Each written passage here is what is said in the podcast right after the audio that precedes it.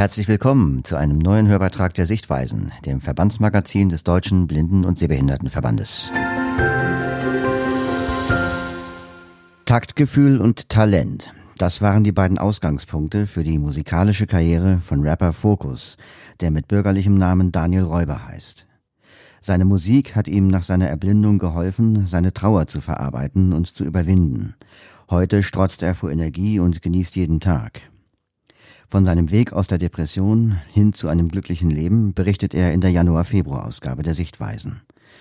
Der Bericht wird vorgetragen von Roland Friedel, Sprecher des Deutschen Zentrums für barrierefreies Lesen. Einmal Hölle und zurück. Trauer, Schmerz, Depression.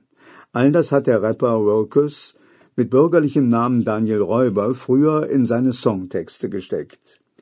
Er hat so verarbeitet, dass er mit 17 Jahren erblindete. Heute mit 25 sei er glücklicher als je zuvor, sagt er.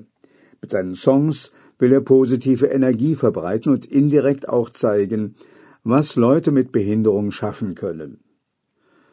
Von Daniel Räuber alias Vocus Mein fünf Jahre älterer Bruder hat vor mir angefangen zu rappen und er hat mich gepusht, als ich 13 oder 14 war. Hey, du hast Taktgefühl, du hast Talent, du musst rappen. Hip-Hop-Musik mit dem Rap-Sprechgesang war die Musik, mit der ich mich im jugendlichen Alter am ehesten identifizieren konnte. Rap kann man auch machen, wenn man nicht der begnadetste Sänger ist, aber Spaß daran hat, sich musikalisch auszudrücken. Ich bin kein begnadeter Sänger, aber ich kann mittlerweile recht gut mit meiner Stimme umgehen. Ich bin mit 17 Jahren erblindet durch eine sehr seltene erbliche Augenerkrankung.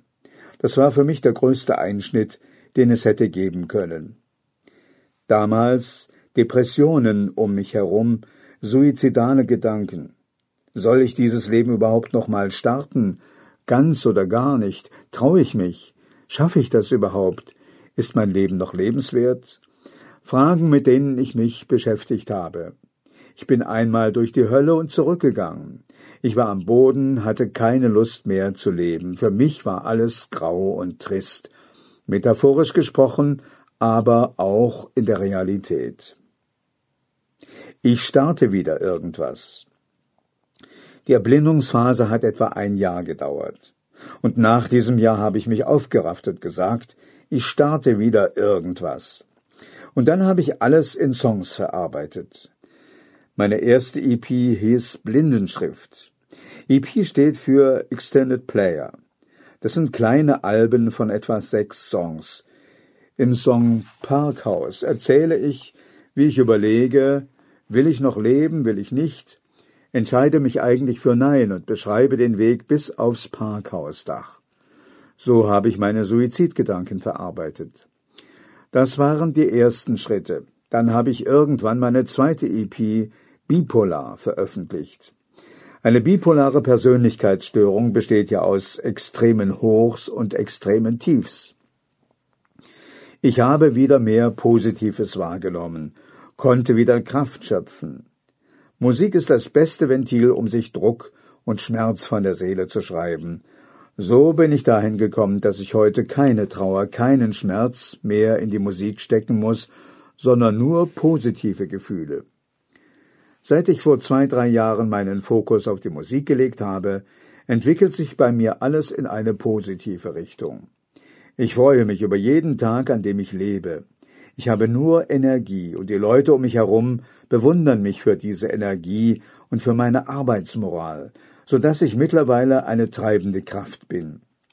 Zuvor habe ich eine Ausbildung zum Mastering Engineer gemacht, Tontechniker oder Audioingenieur könnte man auch sagen. Seit Anfang dieses Jahres mache ich hauptberuflich Musik. Meine Songs vertreibe ich im Internet über Spotify, YouTube etc. Ich nehme auch gelegentlich Leute in meinem Studio zu Hause auf oder mache Vocal Coaching. Hin und wieder schreibe ich auch Songs für andere. Kein Musiker überlebt ohne ein gutes Team im Rücken. Ich habe ein super Umfeld in allen Bereichen. Es ist sehr familiär, sehr harmonisch, Dafür bin ich dankbar. Ich knüpfe auch immer mehr Kontakte. Das Puzzle meines Lebens fügt sich, ich bin sehr ausgeglichen, sehr zufrieden. Einfach schöne Songs machen. Meine Texte werden auf Leute, die mich von früher kennen, heute oberflächlicher wirken, doch zwischen den Zeilen hört man, dass ich in diesem Leben mehr sehe als Materialismus und Oberflächlichkeiten. Aber ich möchte nicht auf die Tränendrüse drücken, ich möchte kein Mitleid, ich möchte einfach schöne Songs machen. Songs, die man zum Chillen hören kann, beim Autofahren, morgens beim Aufstehen, beim Feiern. Da geht's auch mal um schöne Frauen, um ein schönes Auto, um Lifestyle. Meine Texte sind weder homophob noch frauenfeindlich. Sowas gibt's bei mir nicht. Ich rappe, singe über das, was mich umgibt, was ich erlebt habe und gern erleben würde. Ich habe gerade nichts mehr zu betrauern, ich habe mir meine Lebensqualität wiedergeholt durch die Musik, und das schreibe ich auf. Im Moment arbeite ich viel, aber ich genieße auch viel. Ich thematisiere nicht, dass ich blind bin. Wenn Leute ein Video von mir sehen, sollen sie denken, geiler Song, cooler Typ, coole Bewegung, coole Performance. Wenn sie im Nachhinein erfahren, dass ich blind bin, sollen sie sagen, wie kann der blind sein, wie kann der sich so bewegen, wie kann das funktionieren? So bewege ich hoffentlich etwas in den Köpfen. Ich sehe mich selbst nicht als blind. Ich bin es, aber das hat keine Auswirkungen auf mein Leben. Ich mache mein Ding. Natürlich freue ich mich, wenn mir blinde oder gehandicapte Leute schreiben, dass ich sie inspiriere oder ihnen Kraft gebe. Für mich sind Ray Charles und Stevie Wonder inspirierend. Das sind Charakter, das sind Legenden. Leute, die musikalisch Meilensteine gesetzt haben, die aus einer schwierigen Situation zu einer noch schwierigeren Zeit was gerissen haben, was nicht behinderte Leute nicht geschafft haben. Ich liebe jeden Tag. Wenn das Leben einem Niederschläge verpasst, aufstehen, kämpfen. Diese Botschaft möchte ich noch mehr in die Außenwelt tragen. Das muss nicht mal eine Behinderung sein, es kann auch eine Beziehung sein, die zu Bruch geht. Egal was, ich möchte einfach, ohne der Moralapostel zu sein, für Power und Energie stehen. Vor zehn Jahren hätte ich nie gedacht, dass ich mal blind werde und an Suizid denken würde. Und vor fünf Jahren, als ich dachte, ich würde Suizid begehen, hätte ich niemals gedacht, dass ich heute sage, ich liebe jeden Tag. Ich stehe jeden Tag mit einem Lächeln auf und schlafe jeden Tag mit einem Lächeln ein.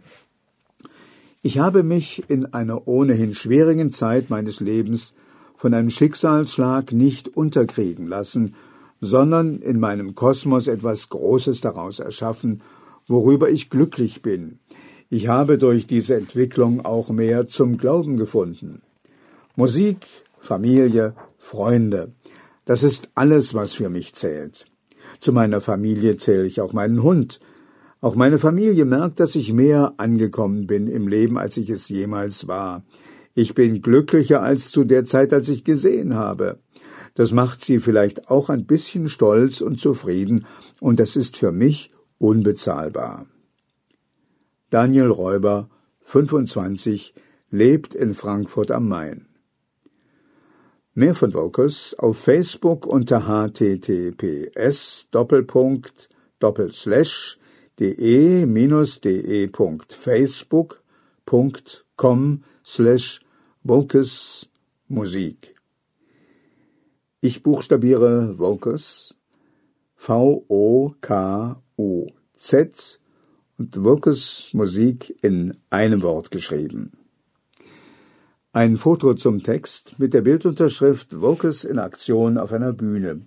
Er trägt Vollbart, eine Sonnenbrille, weißes T-Shirt und Jeans und macht singend einen Schritt nach vorn. Rechts steht ein Klavier. Herzlichen Dank fürs Zuhören. Wir hoffen, der Beitrag hat Ihnen gefallen. Das Schwerpunktthema der aktuellen Sichtweisen lautet Bezahlen. Aber wie? Es geht um bargeldloses Bezahlen und das Bedienen von Geldautomaten. Außerdem wird eine Umfrage bei Banken und Kunden zur Barrierefreiheit der Geldinstitute vorgestellt. Möchten Sie noch mehr Sichtweisenartikel lesen? Dann fordern Sie ein kostenloses Probeexemplar an. Schicken Sie dazu einfach eine Mail an Petra Wolf. Ihre E-Mail-Adresse lautet p.wolf mit zwei f at dbsv.org. Im März bildet Kino den Schwerpunkt der Sichtweisen. Es wird unter anderem das DBSV-Projekt Kino für alle vorgestellt und die Kinoblindgängerin Barbara Fickert kommt zu Wort. Hören Sie im März wieder rein in den Sichtweisen-Podcast. Wir freuen uns.